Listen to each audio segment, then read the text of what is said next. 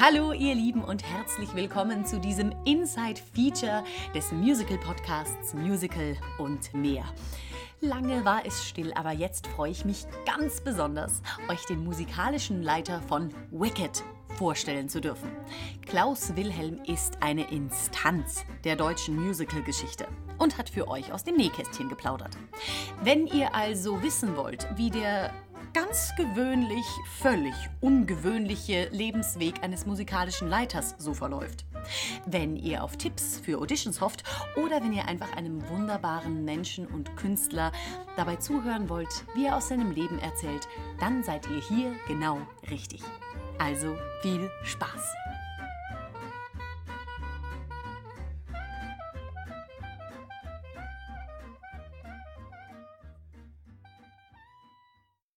Aber wir, wir fangen einfach mal von vorne an. Und zwar meine erste Frage an dich, wenn du es noch weißt. Was war deine erste Berührung mit Musik? Hast du eine erste markante Erinnerung? Die erste Berührung mit Musik war mein Klavierunterricht ab, ich war glaube ich acht Jahre. Okay. Und ähm, ich habe mit, ich meine, ich war noch keine zehn, ich war gerade mal gut neun Jahre alt äh, im Kindergottesdienst die Orgel gespielt. Okay. Also auf dem Bock gehockt, ohne natürlich ohne Füße, aber das war wirklich alle zwei Wochen habe ich das gemacht. Und richtig mit Programm Ja, und Vorbereiten ja, und Üben. Am Anfang hieß es immer, äh, bereitet die zwei, drei Lieder vor und irgendwann habe ich das, äh, also ich glaube, den ersten Erwachsenengottesdienst habe ich dann, da war ich dann zehn Mhm. und äh, da hieß es immer, oh, heute spielt Klaus wieder, weil die Tempi waren schneller. der, der alte Organist war der Chorleiter im Dorf und äh, auch gleichzeitig Friseur und alles Mögliche. War ein, ein, ein self-made Musiker und äh, ich glaube, der hat sich alles selber beigebracht und hat äh, ja, die Gemeinde so mehr oder weniger eingelullt. Und äh, ich habe einfach gespielt und es war mir dann egal, ob die mitkamen oder nicht. Du hast Musik, okay. Aber wie kamst du überhaupt zum, zum Klavier? Warum nicht Geige? Warum nicht irgendwas anderes?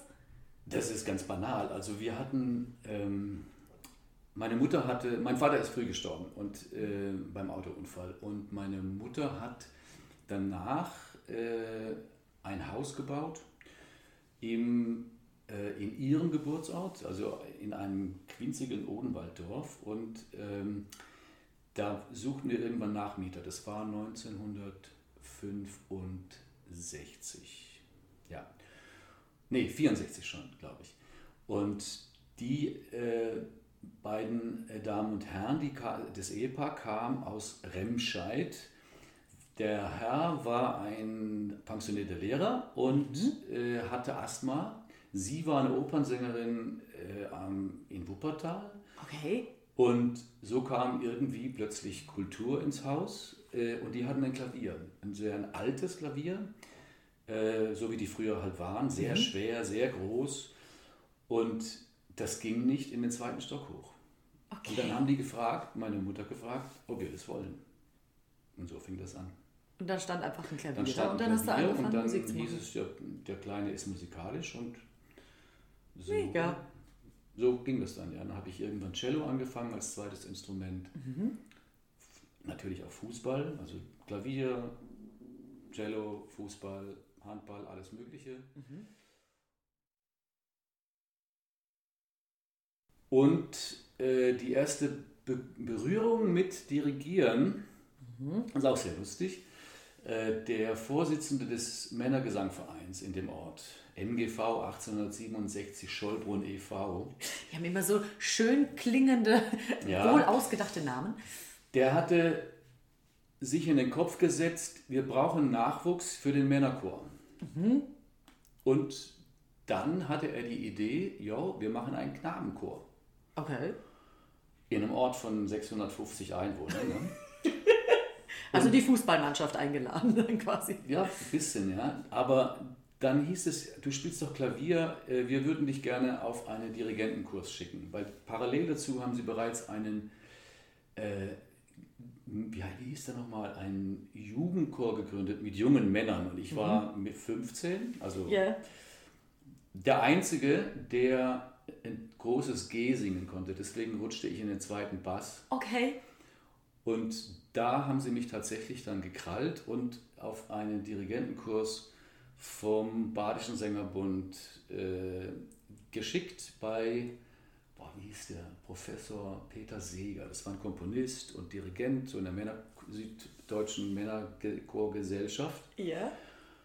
Und das habe ich gemacht äh, und dann habe ich am 1. Mai, jetzt muss ich überlegen, 72 muss es gewesen sein. Also der Kurs war Ende 71, äh, so über, glaube zwölf Samstage. Und da bin Ja. ich mit, dem, mit äh, einem Lehrer, äh, der auch Dirigent war von einem Nachbarort, immer mitgefahren. Äh, der hat mich dann abgeholt. Und dann kam ich als diplomierter äh, Chordirigent des Badischen Sängerbundes, hieß es so, jetzt machst du den Knabenchor. Und äh, dann habe ich 15. 15, genau. So, jetzt kannst du dir ausrechnen, 50, ich war 15, die Knäblein fingen an in der ersten Klasse, also mit 6, Ja. 6, 7 und gingen dann bis 14. Okay. Und äh, ich muss das nicht erklären, das ging am Anfang halt, war das irgendwie, ging das und wir haben den ersten, der Mai ist gekommen, die Bäume schlagen aus und was weiß ich, am, am, am Kriegerdenkmal im Ort gesungen. Äh, großes Ereignis, ja, genau. Ja. Am Ende des Jahres waren von den, ich glaube am Anfang waren es wirklich viele, das waren für so einen Ort, das waren über 20, also Okay. 4, 25. Und am Ende der, also der, der Ferien, also des Schuljahres, also sprich, ähm, das war dann äh, Juli August? in dem gleichen? Jahr, Ja. Juli, August, da, ich glaube, da waren es noch gefühlt zehn oder so. Weil viele sind gegangen, ich habe einige rausgeschmissen. Was, was will ich mit Leuten, die so alt sind wie ich, die in dem Moment überhaupt nicht wissen, was sie da tun sollen? Und vor allem alle Pubertiere. Hurra! Ja, ja, ja. Ich meine, ich habe es irgendwie hingekriegt. Ich habe dann bei der Generalversammlung des Männergesangvereins habe ich dann gesagt, also entweder ihr macht jetzt einen normalen Kinderchor oder wir lassen es bleiben. Ja. Das haben sie dann gemacht mit dem Ergebnis, dass irgendwie zwei Jungs übrig blieben und 30 Mädels. Wie es immer so naja, so, so kam das.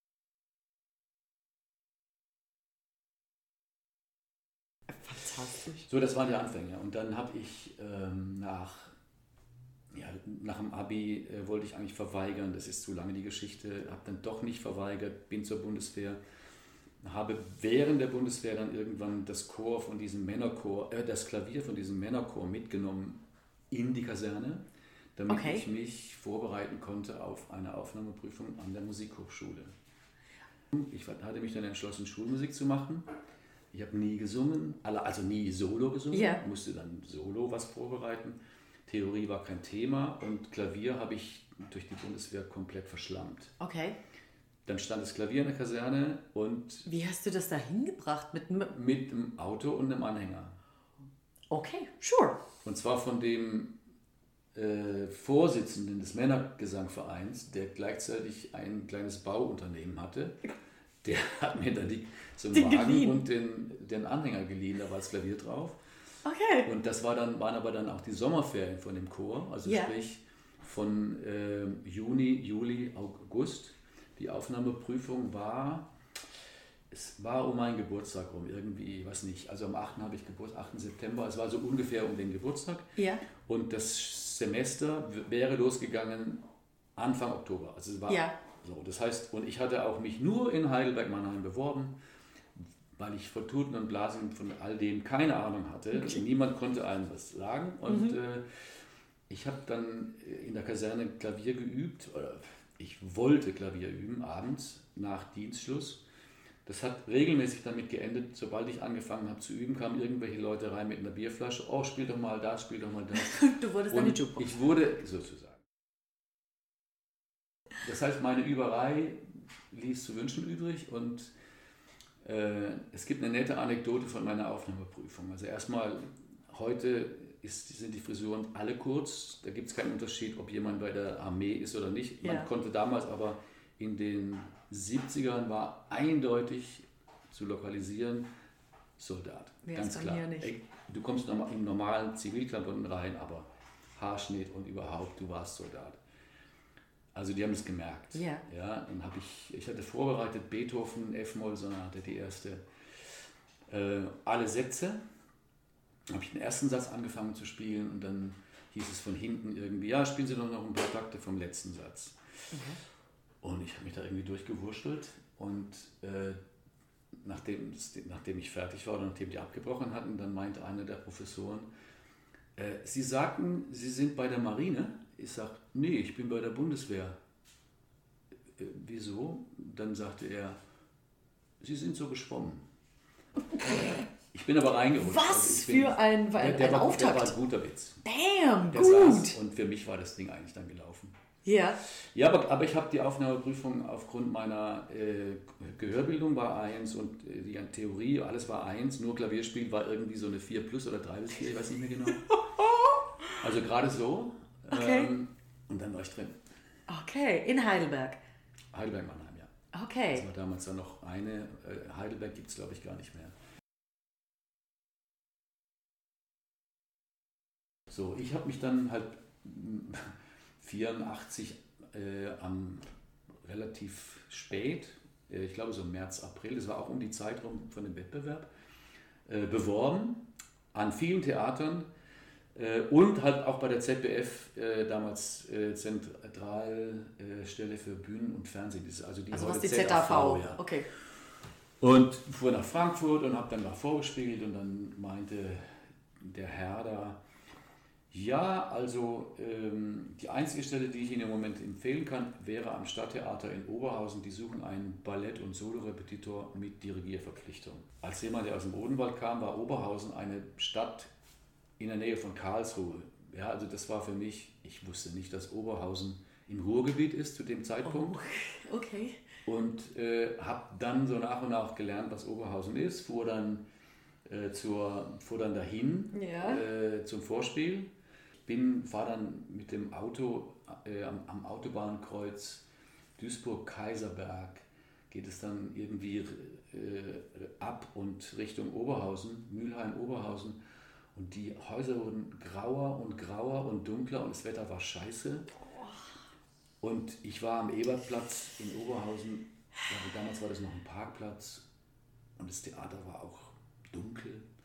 Oh, und Gott. Dachte, okay, naja, Ui. gucken wir mal. Ja. Bin rein, hab dann vorgespielt und irgendwie habe ich gemerkt, die fanden das alle ganz gut, aber so ein Getuschel und Gerede. Und ähm, dann meinte der Intendant direkt danach, äh, Herr Wilhelm, Sie können gleich hier bleiben. Wir haben jetzt in einer Stunde haben wir ein Vorsingen. Können Sie gleich begleiten? Oh. So, sozusagen, er hat dann quasi einen Test gemacht und gleichzeitig jemanden gespart, der ihm das macht. Ja. Und ähm, ich fand das eigentlich unverantwortlich, dass er da den ja. Leuten, die, bei denen es auch um den Job geht, dass er jemand hinsetzt, der jetzt ganz frisch kommt. Ja. Aber es hat geklappt und äh, ich hab, er hat mir tatsächlich relativ direkt sogar an den Tag einen Zweijahresvertrag angeboten äh, mit, also mit Dirigierverpflichtung. Mhm. Und äh, ich habe dann den Drehwands, meinen Lehrer, gefragt äh, und dann auch das Programm, was die machen. Dann war unter anderem Zirkusprinzessin von, von äh, Karlmann, äh, Verdi, König für einen Tag, glaube ich, war das. Mhm. Ich habe also nie gehört. Operette ja. habe ich bestenfalls äh, halt, weil meine Mutter irgendwann eine Fernsehsendung guckte und dann singt Margit Schramm und Heinz Hopper oder so. Ja. Operette war ganz rotes Tuch. Aber es gab auch Cabaret, was mhm. ich damals noch nicht wusste. Also das war, dass es das als Musical gab. Man kannte den Film mit Liza Minnelli, ja. das war 84. Und dann habe ich das dem Drehmanns gezeigt und dann meinte der, ja, das rollte dann so die Augen, ja, das ist ein kleines Stadttheater, aber wenn Sie jetzt da die Möglichkeit haben, auch zu dirigieren, ich würde das machen. Mhm. Well, gut, okay, dann habe ich gedacht, nee, aber, zwei Jahre Oberhausen, das mache ich nicht. Habe dann direkt gesagt, super, ich mache ein Jahr. Mhm. Und die haben es akzeptiert. Das erste Stück war Kabarett, mhm. Probe.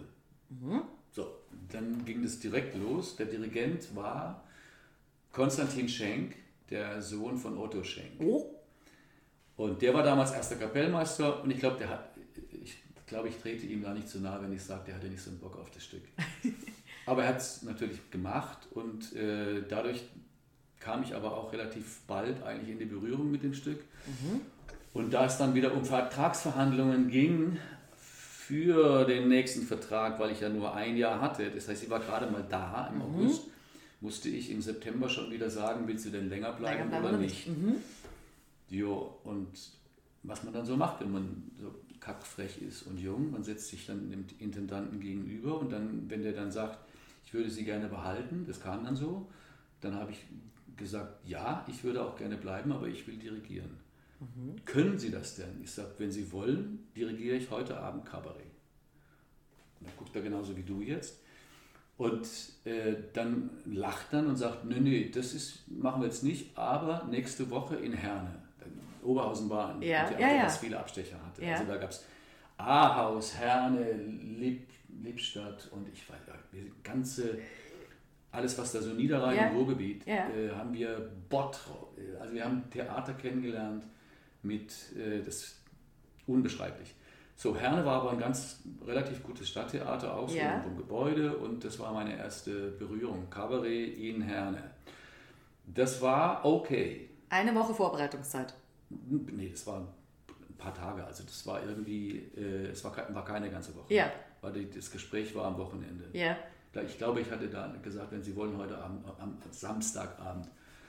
Äh, und ähm, nee, dann kam der Donnerstag und ähm, es, das war nicht so, wie ich dachte, dass es geht. Aber was anscheinend so an den Intendanten kam, war voll des Lobes von Okay. äh, Ensemble und Orchester. Und dann hat er mir direkt gesagt, am nächsten Tag rief er an, äh, Wilhelm, Sie dirigieren ähm, am Samstagabend äh, im großen Haus. Oh. Okay. Und das war dann zwei Tage später. Ja. Und äh, das war gut. Mega. So, und dann von da ging es dann mit, äh, bekam ich ein eigenes Stück, Keller Dolly für die nächste Spielzeit. Also es war schon die, die. Musical-Geschichte, ja. Ja. Das Theater hat auch sehr viel gemacht, muss ich wirklich sagen, auf einem relativ hohen Niveau. Dann gab es Jesus Christ Superstar. Mhm. Das hat zwar ich nicht gemacht, aber die Proben mit äh, betreut. Ähm, und natürlich, ich, blieb mir- ich habe Petra kennengelernt, Mhm. meine Frau. Nachdem klar war, im Oktober 87, ich verlängere nicht, war klar, ich muss fürs nächste Jahr was finden. Und dann ging mir das ganze Karussell von vorne los, habe mich beworben und dann wirklich, ich weiß nicht, 40, 50 Theater angeschrieben. Und es gab zwei Sachen zurück. Eins davon war Lübeck. Krass. Ja. Und ich war aber zu dem Zeitpunkt in Oberhausen schon äh, Studienleiter und zweiter Kapellmeister. Also Aha. Äh, das war dann immerhin eine Position und ich habe auch wahnsinnig viel dirigiert. Ich konnte, ich habe Tosca, Freischütz, Così fan tutte, eine ganze Menge Opern, äh, viele Operetten und alle Musicals gemacht. Ich habe West Side Story äh, einstudiert und dirigiert äh, und Evita und ich, also wirklich viel. Ja. Dann äh, habe ich in Lübeck vorgespielt und dann hieß es, ja, kommen Sie bitte morgen äh, zum Dirigieren. Und ich habe bei Petra übernachtet, aber die wohnt, die Eltern von Petra wohnen an der Nordsee, also das ist, Oh, bin dann also okay. so Cuxhaven die Ecke. Ne? Ja. Ja, und äh, was ich dirigieren sollte, die hatten da, die hatten da Proben, äh, Fliegende Holländer. Das war deren nächste Produktion.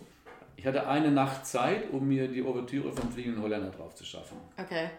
Das eigentlich, eigentlich macht, geht es nicht. Und was habe ich gemacht? Ich bin, ich, es war entweder Kaufhof oder Karstadt in Lübeck äh, und habe mir eine Kassette gekauft, die beliebte Wagner-Melodien.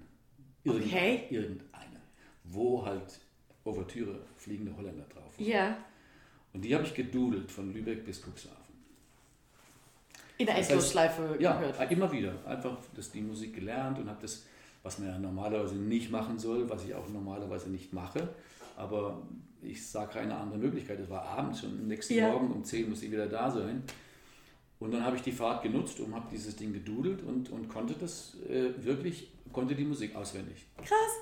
Äh, und habe das dann dirigiert und äh, irgendwie habe ich das Gefühl gehabt, die fühlen sich ganz wohl. Und ja, bekam ich einen Vertrag äh, ab der nächsten Spielzeit.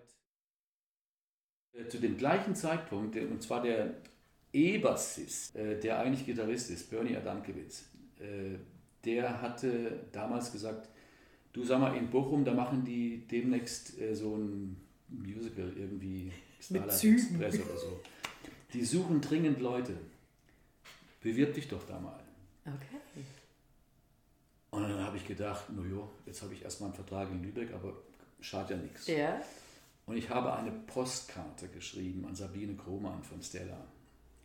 Eine Postkarte. Mit, was, was ist bitte vorne drauf gewesen? Es, nö, einfach, es gab, damals gab es noch Postkarten vorgedruckt. Also es gab diese alten Postkarten, wo schon eine Briefmarke ja. gedruckt ist. Ja.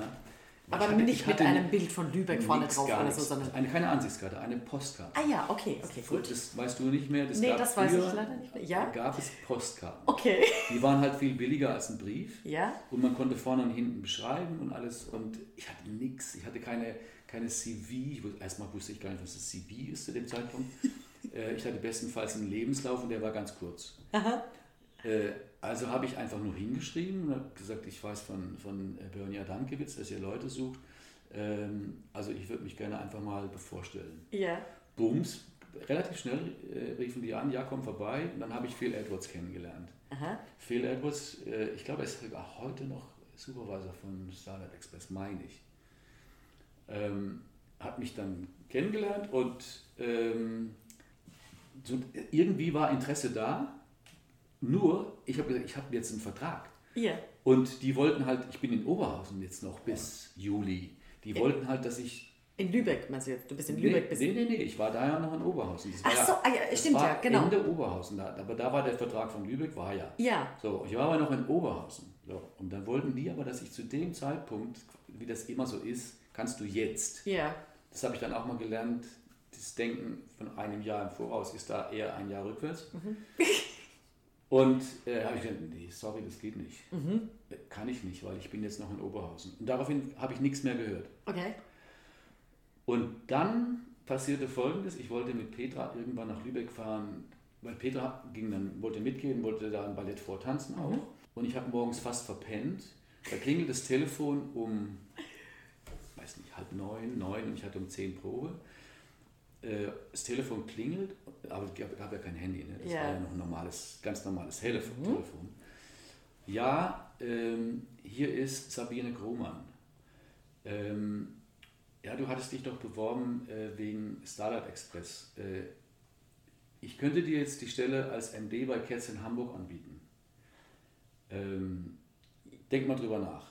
Und äh, war wirklich noch, hab das also nur so im Halbschlaf irgendwie mitgekriegt und ähm, ging ans Theater, hatte Kooperation mit einem Sänger. Ich glaube, ich war der Georg Hansen damals. Ähm, und da habe ich, den, hab gesagt, Georg, mir ist was ganz Blödes passiert. Also entweder es war, ist es wahr oder ich habe es geträumt. ich bekam einen Anruf ähm, und wo man mir angeboten hat, MD bei Cats in Hamburg. Und ich, ich weiß nicht, ob, es, ob ich das jetzt geträumt habe oder ob das stimmt. Dann sagt er, ruf doch einfach mal da an. Okay, gut. Guter Hinweis. Okay, Operettenhaus angerufen. Äh, ja, hier ist Klaus Wilhelm. Hallo. Ähm, könnte ich Sabine Krohmann bitte sprechen? Nö, Sabine ist nicht da, die ist in Bochum. Ähm, okay, danke. Dann habe ich gedacht, gut, ist Quatsch. Und dann hat es mir keine Ruhe gelassen. Dann habe ich wieder in Bochum angerufen. Ja, Sabine Krohmann. Und äh, ja, ich wollte noch mal nachfragen. Oh, das ging aber schnell, meint sie. Ähm, das war wirklich so, dass die mir die Stelle angeboten hatten, tatsächlich. Okay. So, und dann sind wir. Aber wie waren die mit dem Operettenhaus? Das war Stella. Stella, das gehört Sabine, hängt alles zusammen. Sabine Grohmann, Anne Peach, das waren damals die Leute, die. Äh, es gab Cats Operettenhaus, es gab Starlight Express Bochum und äh, in der Mache, so in der, in der gedanklichen Mache war Flora. Okay. Das gab es damals alles noch gar nein, nicht. Nein, nein, nein, es, es, war ja alles, es war, war ja alles neu. So, und dann ähm, habe ich gedacht, das ist, okay, dann rufe ich jetzt in Bochum an und äh, hat sich gemeldet und dann bin ich dahin gefahren. Und dann hat, nee, nicht bin ich hingefahren, nein, Petra kam und äh, wir wollten mal, sie hat sich alles mit, wir fahren jetzt nach Lübeck. Ich sage, nee, wir fahren nach Hamburg. Ist ja daneben. Wir gucken uns abends Cats an und ähm, Yvonne Ritz Andersen hat gesungen, die war Grisabella und, und so. Das, ähm, ja, äh, die haben mir einen Vertrag in die Hand gedrückt, also einen Vorvertrag. Ich sage, Leute, ich habe einen Vertrag in Lübeck. Ich kann jetzt nicht einfach nur sagen, ich mache das, ich hätte Interesse. Ja, ja. habe diesen Vorvertrag genommen und bin dann am nächsten Tag nach Lübeck gefahren und habe in Lübeck gesagt, es tut mir echt leid, aber ich habe da ein Angebot, was ich gerne machen würde. Jesus. Und die haben dann geschluckt und haben mich rausgelassen.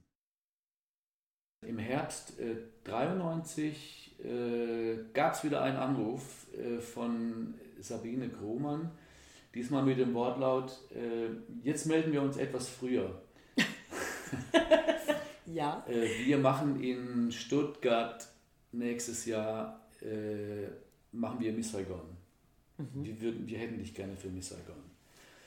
Und dann habe ich gedacht, puh, das war ja war viel Zeit vergangen, ja? Also Ja. zwischen den äh, zwei Jahren Cats, wo da, dann irgendwie, wo ich dachte, nee, oh sweet, oh Gott.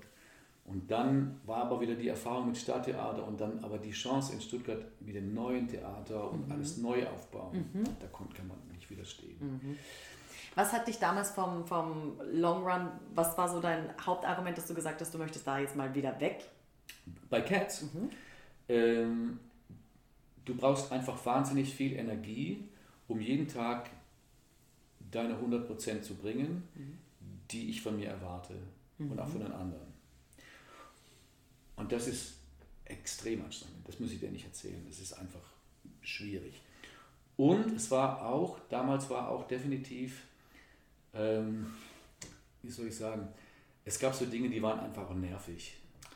Ähm, zum Beispiel hatte, hatte sich da eingebürgert bei Cats, dass man, weil man angefangen hatte, irgendwann Halbjahresverträge zu vergeben, hast du urplötzlich alle halbe Jahr einen Castwechsel. Ich meine, die Stücke damals waren ja alle auf die, für die Ewigkeit geplant, das muss man einfach sagen.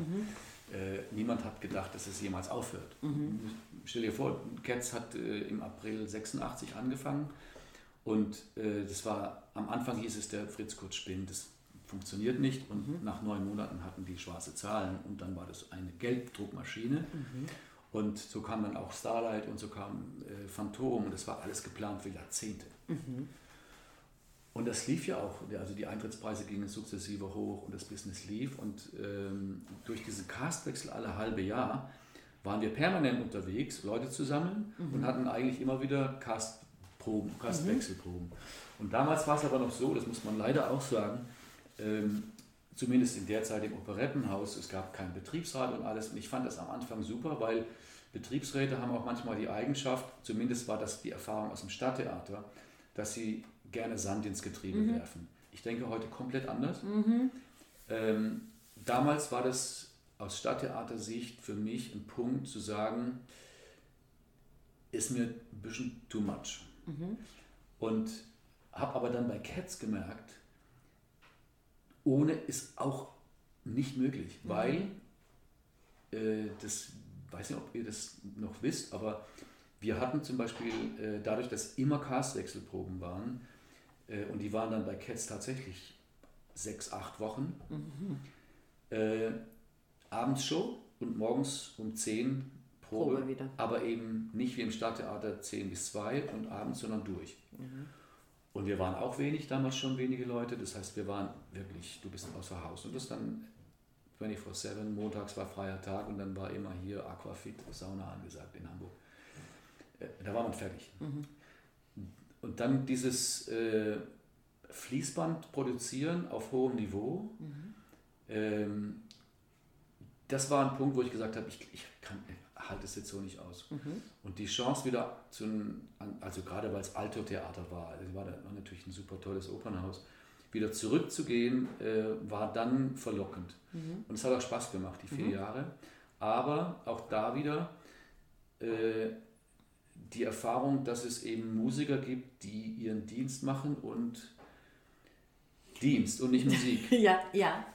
die auch, die, die auch dich als relativ junger Dirigent spüren lassen, dass du ja im Grunde genommen machen kannst, was du willst. Äh, Wenn wir nicht wollen, hast du keine Chance. Und äh, das hat bei mir nie funktioniert. Ich war leider Gottes auch dann, äh, habe dann, manche würden sagen, es ist ein Fehler, aber ich habe dann halt auch in meinem Aufführungsbericht Bemerkungen gemacht über Musiker, wenn sie schlecht waren. Oder nachweislich besoffen. Und dann äh, die Hörner verkiekst, den Lackage voll, spätestens Anfang zweiter Akt. Als Kapellmeister verantwortlich für das Stück war das grausam. Und da habe ich dann auch gemerkt, mit welchen Waffen die Musiker dann zurückschlagen. Also wenn du da nicht der Chef bist, hast du keine Chance. Und das wiederum war dann etwas, wo ich gedacht habe, das kann man, wenn man dann selber die Verantwortung hat, neue Leute und selber den Laden aufbaut, hat man eine Chance, das anders zu machen. Anders zu etablieren von Anfang an wahrscheinlich, ne? Also das war dann der Grund zu sagen, okay, Miss Saigon ist gut. Warte mal, 94 war Premiere, dann kam Nico, ein Jahr später, plötzlich hast du ein Kind, äh, die Arbeit macht Spaß. Es kam ähm, kurz nachdem die Premiere von Miss Saigon war, bei dem ich dann Schönberg kennengelernt habe, ähm, was ein tolles Erlebnis war. Ach, krass. Kannst du darüber erzählen? Ja. ähm, warte mal, das war, wie war das denn? Äh, Proben für Miss Saigon. Okay, also erstmal war, warst du als nie gewohnt, dass Beethoven oder Mozart bei dir in der Probe hockt. Ja? Mhm. Und dann hast du ein tolles Orchester und du probst und hinten hockt der Komponist. Okay. Und, aber es hat ihm sichtlich Spaß gemacht. Also mhm. irgendwie war das, es war, ähm, es war eine tolle Arbeitsatmosphäre. Und dann gibt es halt so Fragen. Ich kann mich, ach übrigens, John Thrower mhm. war damals dabei. Okay. Bei Miss Saigon, daher kenne ich John. Okay. Und der war der Solo-Saxophon. Ähm, der hatte irgendwann, ich glaube, John hat eine Frage gestellt, ich weiß nicht mehr, was es war. Ähm, irgendeine, äh, die man als Dirigent, wenn der Komponist da ist, beantwortet, indem man es interpretiert, wie man glaubt. Und wenn der Komponist hinten hockt, wo man dann sagt, ich gebe die Frage einfach mal an den weiter, der es geschrieben hat. Ja.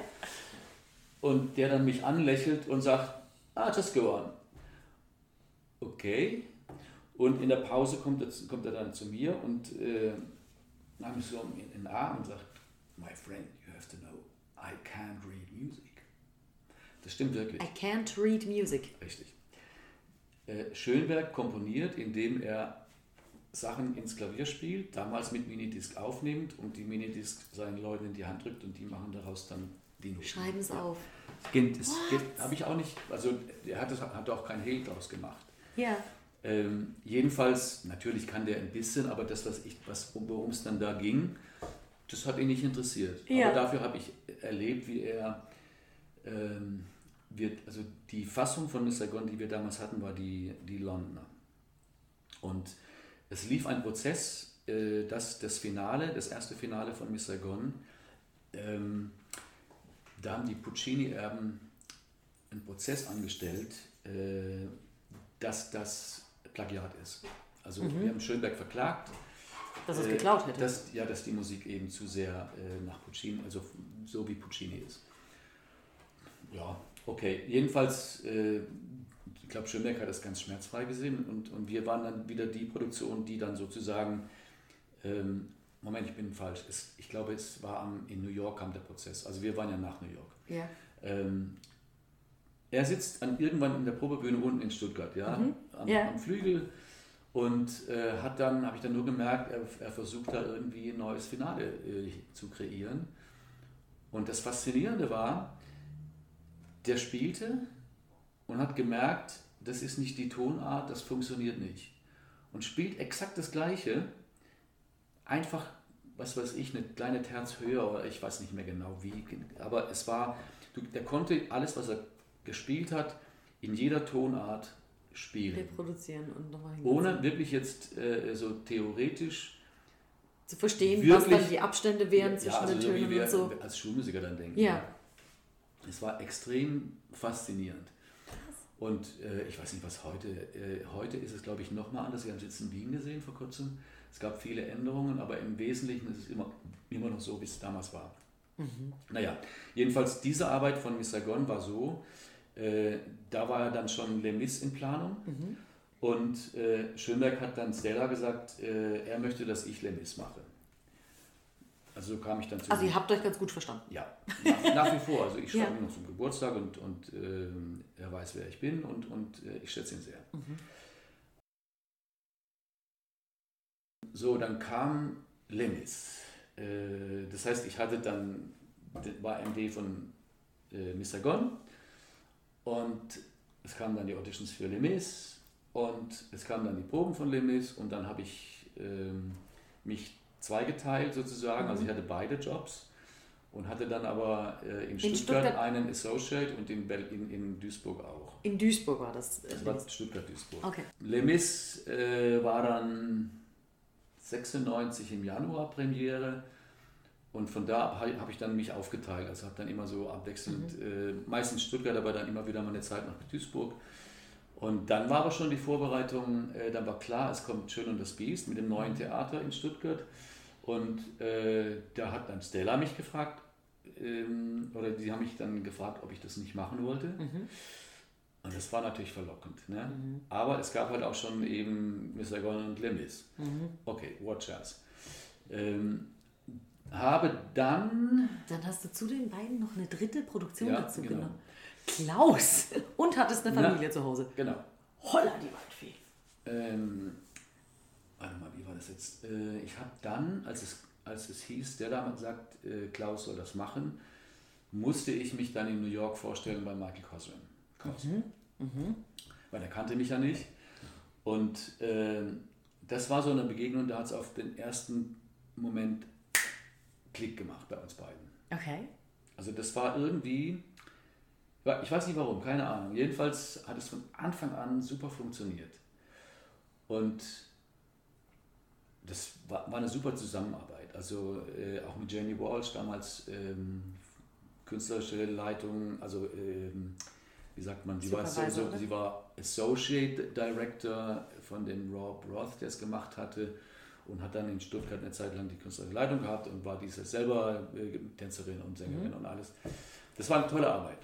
Und ähm, aber ich hatte dann halt diese drei, drei Stücke und das, das Geniale war tatsächlich, ich konnte dann tatsächlich drei Stücke immer wieder mal so durchrotieren. Ja. Aber wo jetzt, warte, in, in Duisburg, Stuttgart, in Duisburg? Zweimal Stuttgart und einmal Duisburg. Also ein Palladium, Apollo und genau. Dinges. Damals hieß es aber noch nicht so, damals war das noch Musical, 1, Musical Hall 1 und 2.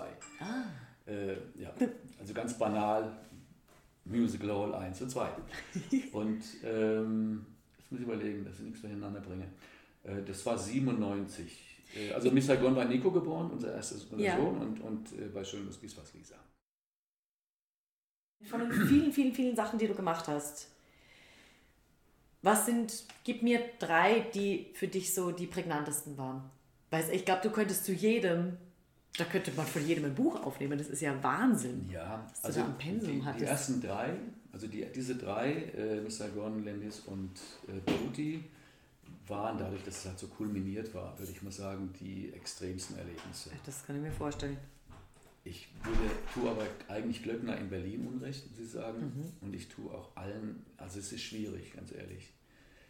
Ähm, auch La Cage voll vorher drei, vier Produktionen gemacht. Ähm, West Side Story zwei, dreimal.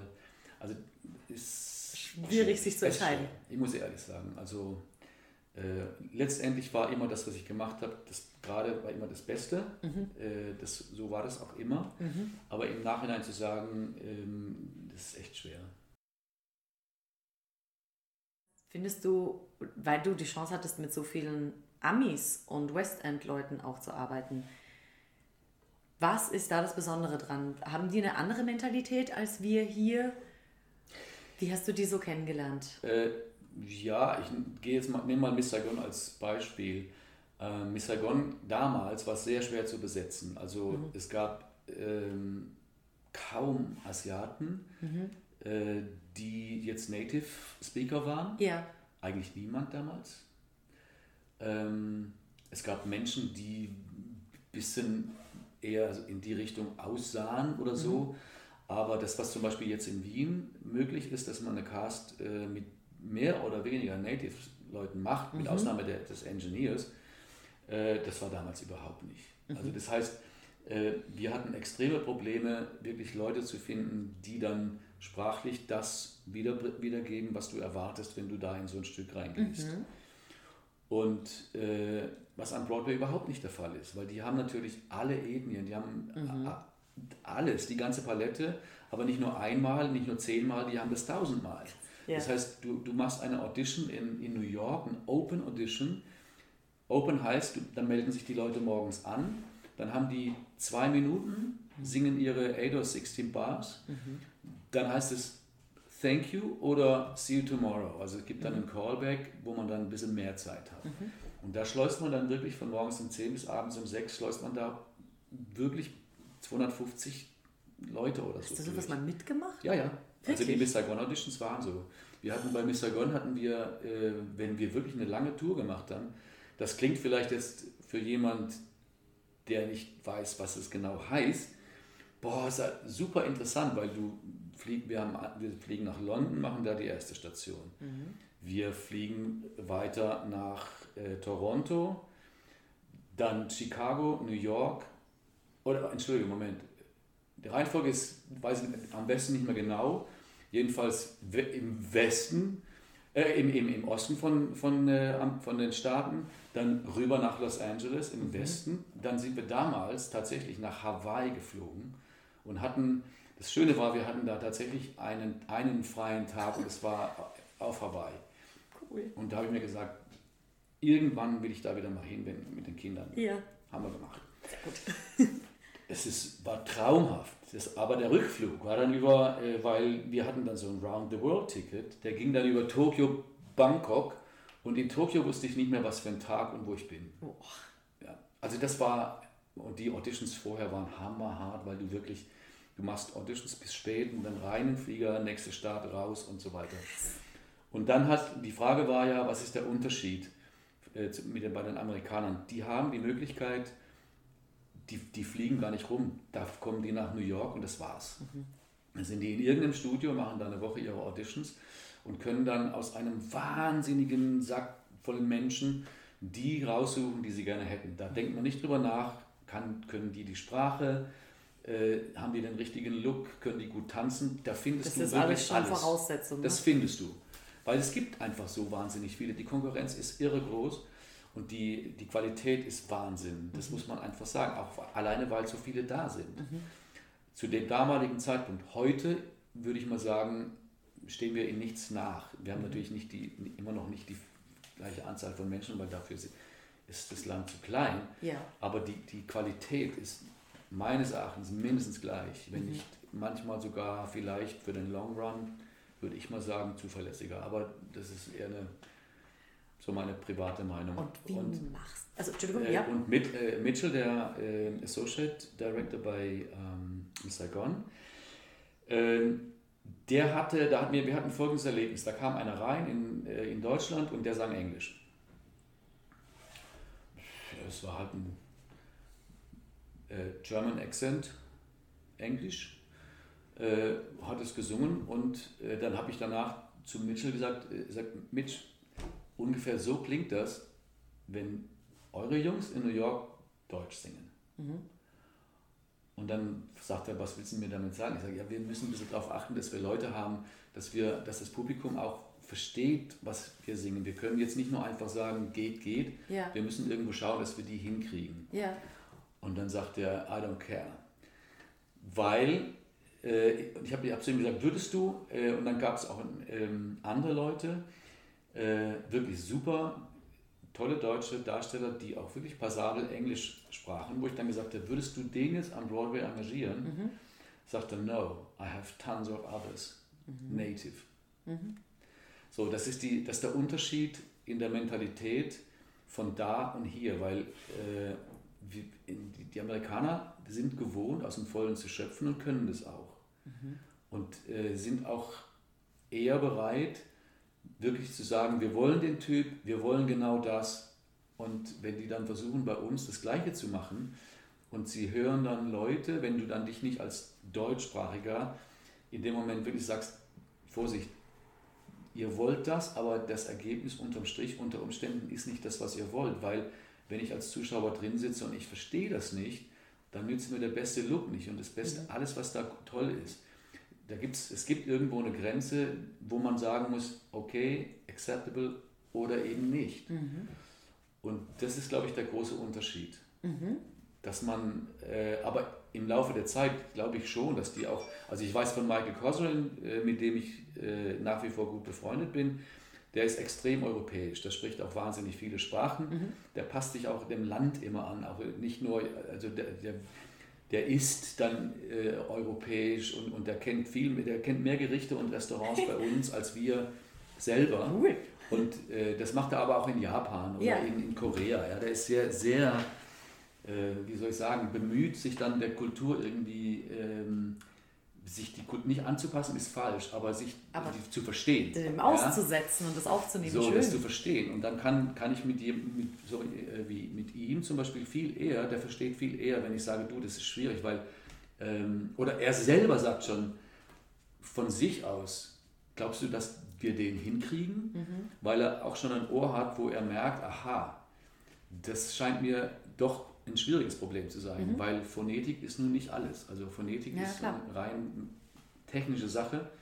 Heißt aber noch lange nicht, dass am Endergebnis irgendwo etwas rauskommt, was man tatsächlich, was der Zuschauer versteht. Und wenn du jetzt so einen Tag hast, wo da 250 Leute reinko- reinkommen, ja, bei Wicked zum Beispiel hatten wir ja auch mega viele Applikanten. Wie entscheidest du? Gut, erstmal entscheiden ja sehr viele. Das heißt, äh, du musst dir als MD, machst du dir Notizen äh, grundsätzlicher Art. Okay, da ist jemand, der passt ins Ensemble. Äh, du musst gleich mal gucken, wo sieht die Choreografie, wo sieht die künstlerische Seite die Leute. Sind das jetzt Leute für die Principals? Sind das Ensembles? Sind das Swings? Äh, wichtig ist ganz banal einfach so relativ schnell zu sagen, gut, könnte ich mir vorstellen, wenn ein Ensemble ist, ist ähm, ein hoher Sopran, ist ein Belter, ist ein Tenor, ist ein Barytenor oder was auch immer. Äh, du hast deine Ranges im Kopf, die jetzt die Leute machen müssen. Das heißt, du schreibst dir einfach auf, da passt der hin und wenn man Glück hat, deckt sich das dann auch mit dem, wie der oder diejenige im Ensemble reinpasst, damit diejenige Person auch ein Cover machen kann. Oder man findet halt, sagt, das ist unsere Hauptdarstellerin und ein Hauptdarsteller für das und das. Aber du musst unbedingt schon mal gucken, ganz beim ersten Mal direkt aufschreiben, wo das hingeht. Also sprich, dass du weißt hinterher, wenn du viele hast und es wird darüber diskutiert, wir hätten gerne den und den und den und die und die, äh, dass du weißt, okay, ich habe jetzt noch da einen Slot offen, da kann die, könnt ihr jetzt nehmen, was ihr wollt, Bertha oder Ho oder Sopran. Äh, sonst kommst du in Teufelsküche. Also du musst wirklich äh, die Leute schnell kategorisieren. Das, ge- das gele- gelingt mal mehr, mal weniger gut. Äh, Im Laufe der Zeit kriegt man eine gewisse Erfahrung äh, und es reduziert sich so, wie soll ich sagen, der Griff in, in den Mist. Ja? Ähm, weil letztendlich müssen halt mindestens drei Departments äh, unter einen Hut. Genau. Und dann gibt es noch jemanden, der mit den Departments gar nichts zu tun hat, der einfach nur da sitzt und äh, aber übers Geld entscheidet, der dann auch noch mitredet, klar. Ja. Und alles das muss irgendwie zu einem großen Ganzen kommen. Wenn sich diesen Podcast jetzt zum Beispiel eben ein Darsteller anhört und sagt, okay, ich möchte, ich, ich war noch nie da, ich möchte zu einer Stage Entertainment Audition, ich möchte mich vorstellen, was ist denn dem ND wichtig, was soll ich ihm zeigen? Ganz ehrlich, ich finde, man sollte etwas singen, wo man sich komplett wohlfühlt, wo ich äh, nicht nur, also wo ich imstande bin, je nachdem, wenn da jetzt ein amerikanisches Team sitzt, würde ich immer, habe ich immer in petto etwas, wo ich sage, wenn es heißt, okay, äh, äh, take the best part out of it. Überleg dir deine 8 oder 16 Takte, wo du weißt, da fange ich an, liefere ich das und das ab. Einfach, dass man das hat. Dass man nicht überrascht ist, weil es kann sein.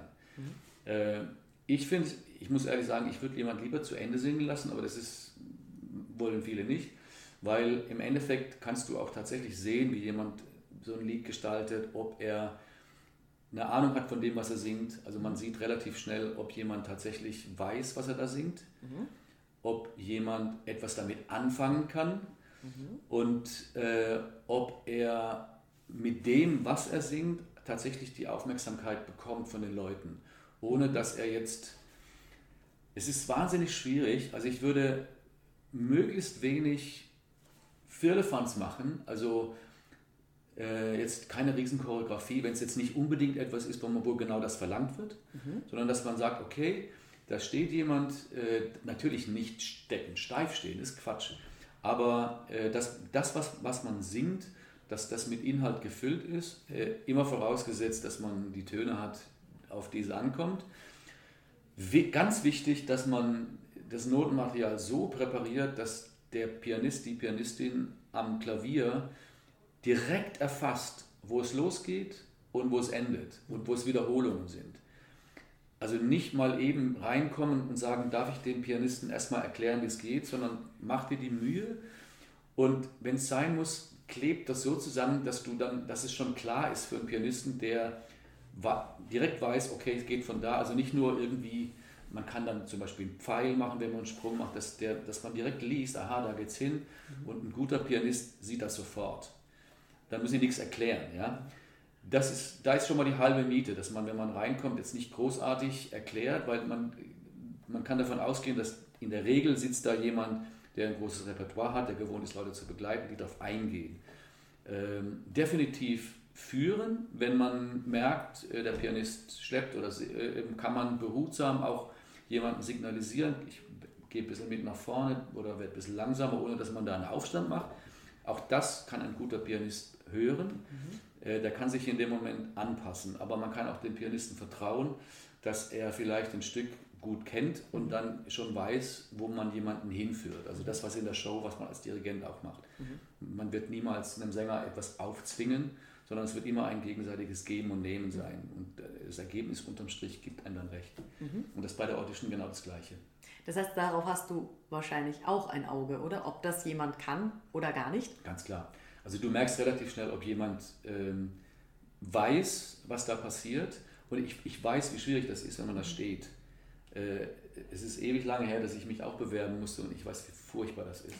Äh, dass man da einfach auch nicht das immer alles bringen kann, was man kann. Aber so viele Auditions, wie man heute als, als Musical-Darsteller, Darstellerin macht, äh, man kriegt eine Routine und man, man legt, glaube ich, irgendwann auch so die Grundangst ab, obwohl es immer wieder neu ist. Und egal wie gut man ist und wie was man alles gemacht hat, die Nervosität ist da, mhm. muss man auch, kann man auch zugeben, ist gar ja. kein Thema. Also ich würde aber immer was raussuchen, wo man hundertprozentig weiß, das kann ich. Und wenn man etwas zur Auswahl gibt, dann muss, die, muss das, was dann gewählt wird, auch gehen. Ich kann nicht sagen, ich habe das und das und das. Also immer nur das sagen, wo man weiß, das geht. Mhm.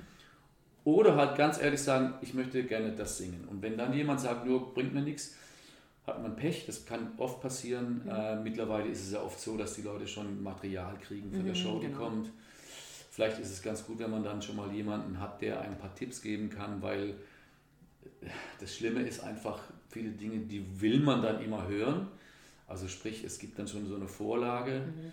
Schön waren die Stücke, wo man am Anfang noch, wo alles Blueprint war. Und mhm. äh, ich meine, Drew Sarich hat den Glöckner geprägt. Äh, heute müssen alle wie aus Steinen so singen wie Drew Sarich, weil die Töne, mhm. es gibt Töne, die hat eigentlich damals nur er gehabt. Und Menken hat sie übernommen. Mhm. Und so gibt es viele Lieder, die irgendjemand gesungen hat. Da ist der Key ist entstanden daraus. Mhm. Ich würde wetten, Colin Wilkinson hat äh, Bring Him Home äh, so gesungen, dass Schönberg genau so geschrieben hat, äh, auch in, dem, in der Klangfarbe. Mhm. Und so gibt es bei vielen Stücken immer wieder Leute, die, ähm, die halt so quasi die, die Vorlage für etwas sind.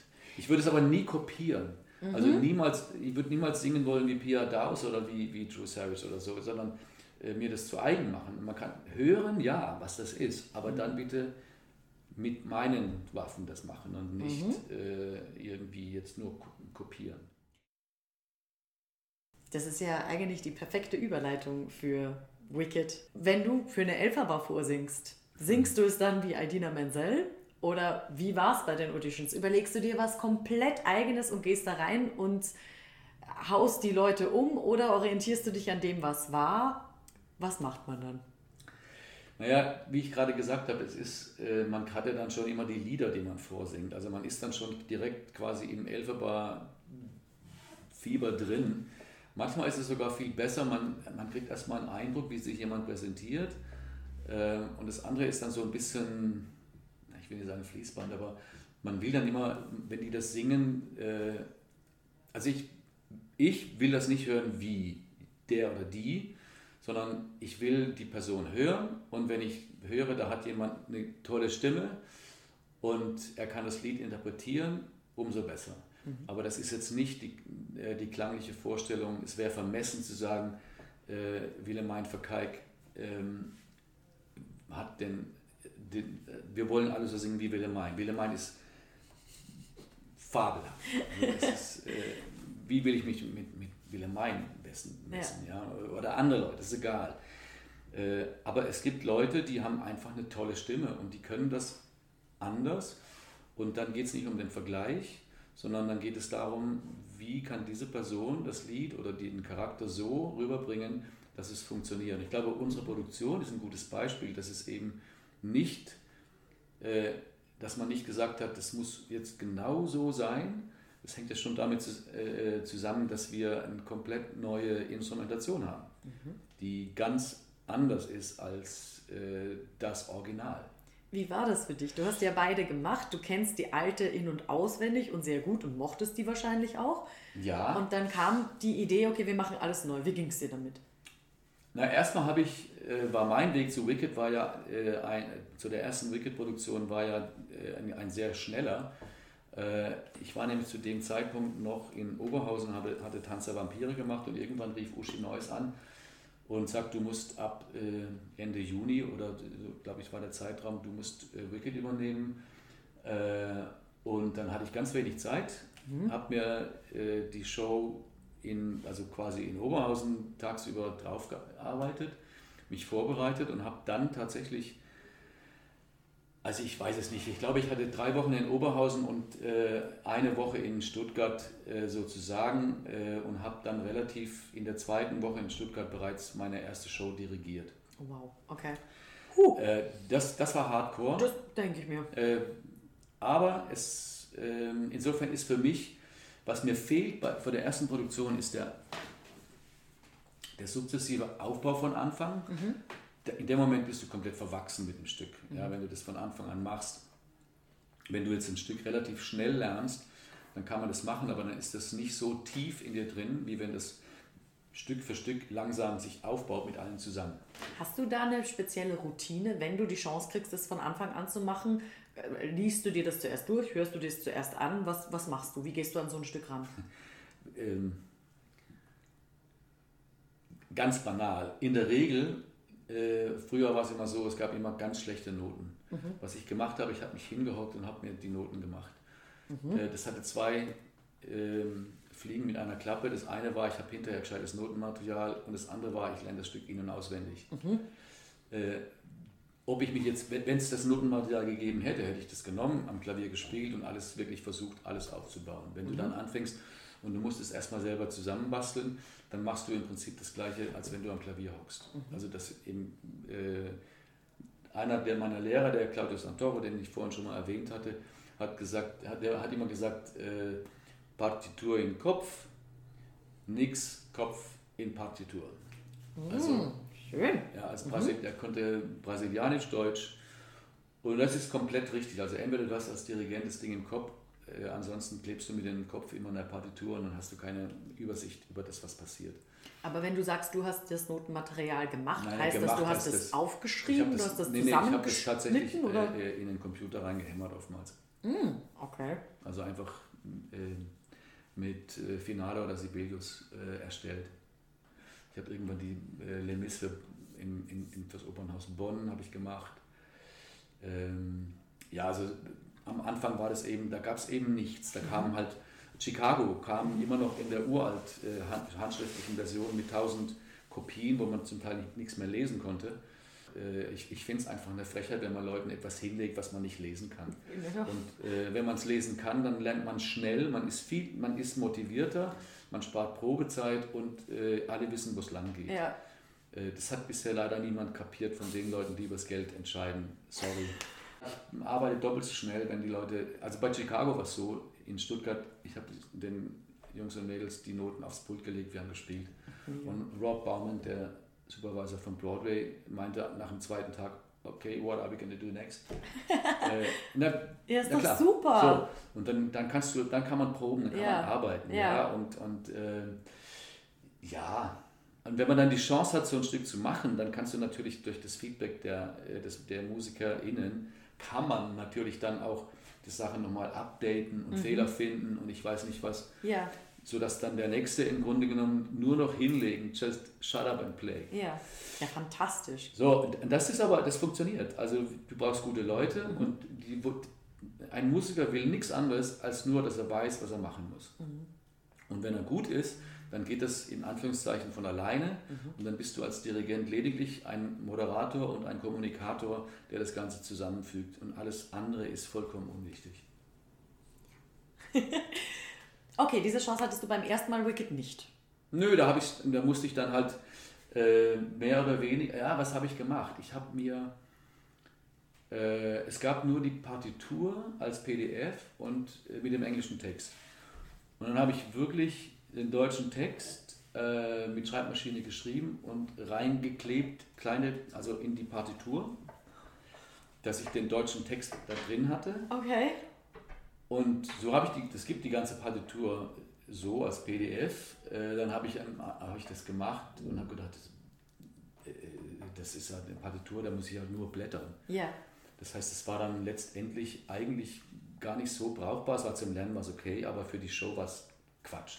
Dann habe ich das Ganze nochmal gemacht mit diesem Piano-Conductor äh, mit vielen Farben. Also kann ich dir gerne mal zeigen, wie das dann aussieht. Ja. Ähm, einfach, dass man von Hand alles Mögliche reinschreibt. Ja welche Instrumente wo wann spielen und so, dass man die Show einfach erstmal da, da auf dem Papier hat und dann, wie gesagt, muss man es in den Kopf kriegen. Mhm.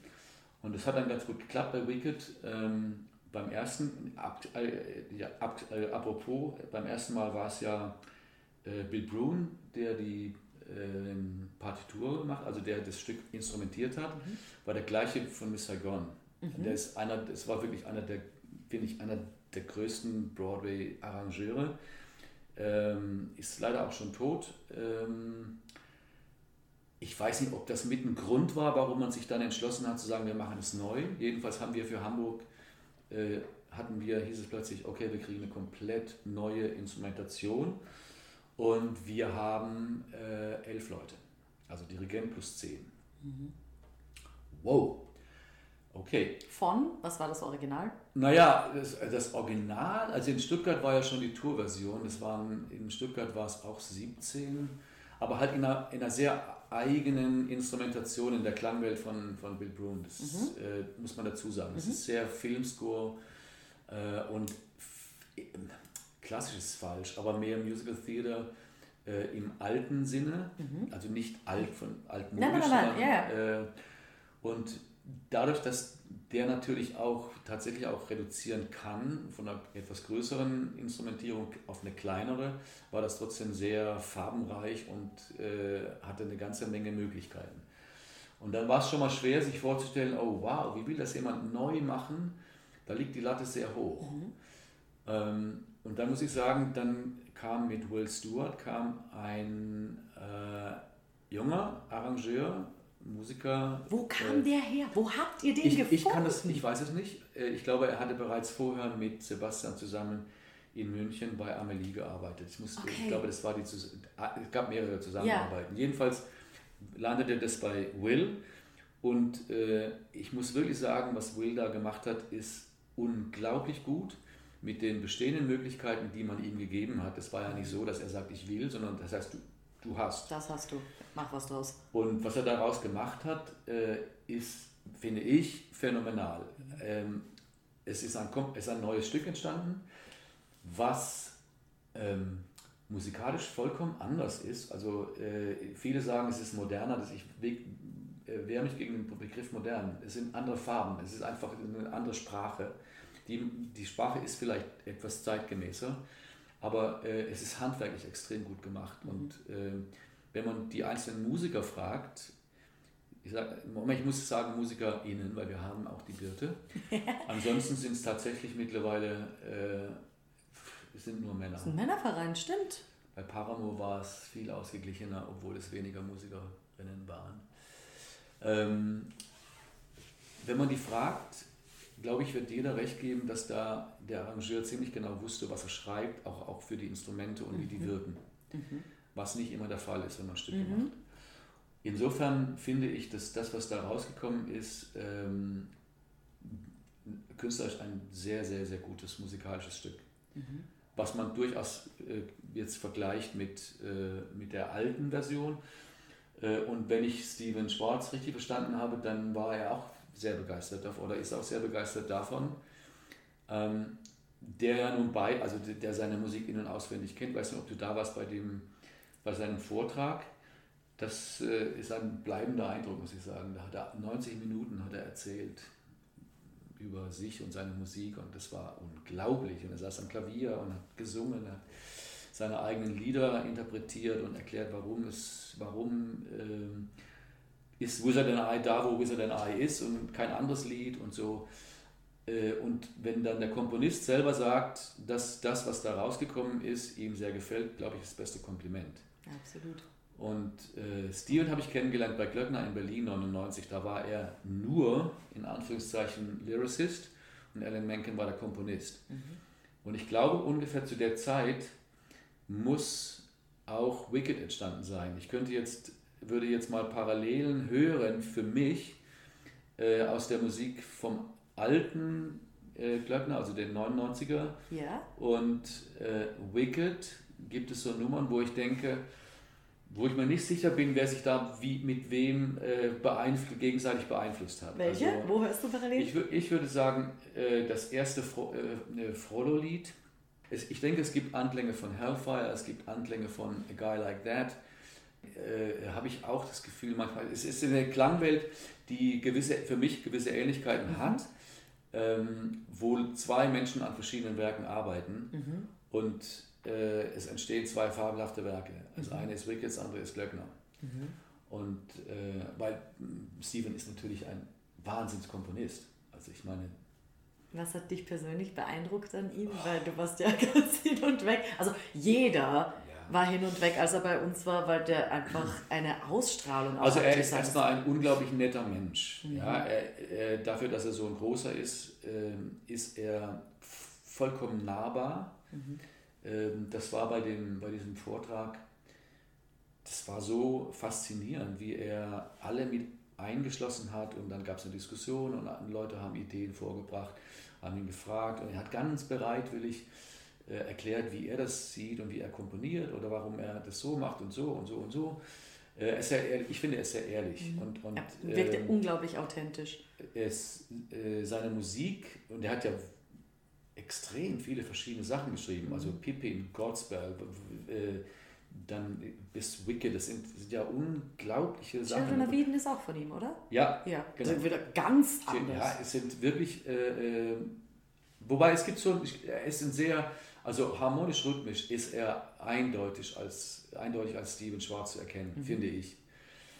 Ähm, und es war auch, wie er Klavier gespielt hat. Es war, man hat sofort gemerkt, okay, das, das ist Steven Schwarz.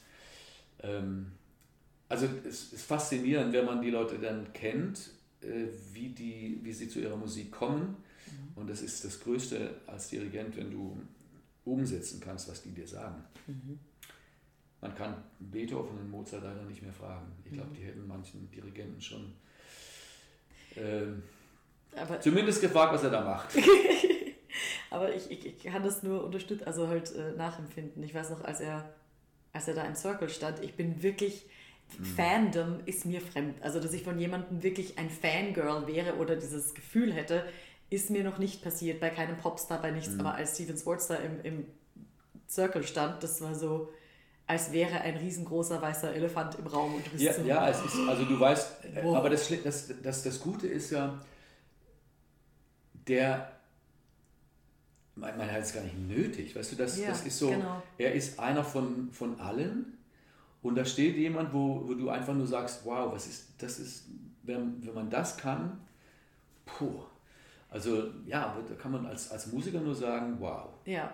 Also, das ist, ich muss leider eben zeitlich jetzt auch schon die letzte Frage stellen, aber das ist auch etwas von einer Kollegin, was ich dich fragen soll, was du mit Steven recht gemeinsam hast.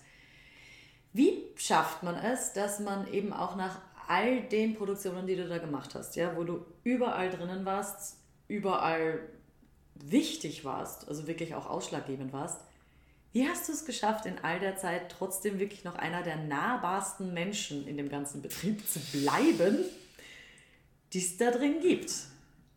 Ich glaube, ich kann es gar nicht anders machen. Also für mich ist es das Wichtigste, mit den Leuten klarzukommen. Deswegen mache ich das. Ich mache es nicht für mein Ego, ich mache es nicht, um berühmt zu werden, sondern ich glaube, ich soll es formulieren. Das Wichtigste war eigentlich immer, dass man Draht findet zu den Leuten, mit denen man arbeitet. Und ja, so würde ich sagen. Was für ein wunderschöner Auftakt für die dritte Staffel des Musical-Podcasts Musical und mir.